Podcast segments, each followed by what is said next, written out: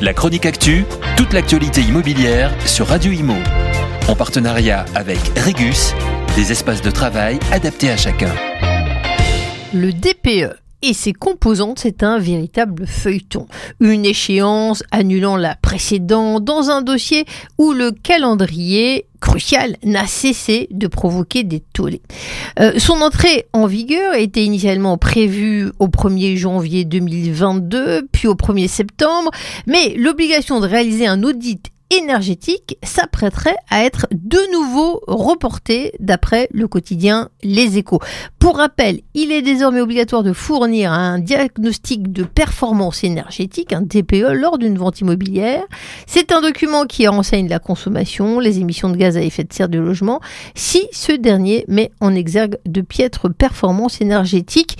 Eh bien, on peut parler de Un logement est qualifié de passoire dès qu'il est classé dans les catégories F ou G. La France en recense 5,2 millions selon l'ONRE, Observatoire national de la rénovation énergétique. L'audit énergétique est obligatoire en complément du diagnostic de performance énergétique, euh, va donc être repoussé. Pas si surprenant à en croire toutes les fédérations qui ont expliqué que l'agenda était trop serré. Les professionnels censés réaliser ces audits ne sont pas prêts. Artisans, experts sont sollicités de partout. Leurs outils logiciels ne sont pas dimensionnés pour traiter autant de cas à la fois, car beaucoup d'appartements sont euh, concernés. On parle de plus de 5 millions euh, de passoires euh, thermiques. Le président de la FNEI m'avait pourtant recommandé de reporter la mise en place de cet audit au mois de janvier. La balle est dans le camp du gouvernement. Le ministre délégué à la ville et au logement, Olivier Klein, se serait déjà positionné en faveur de ce report.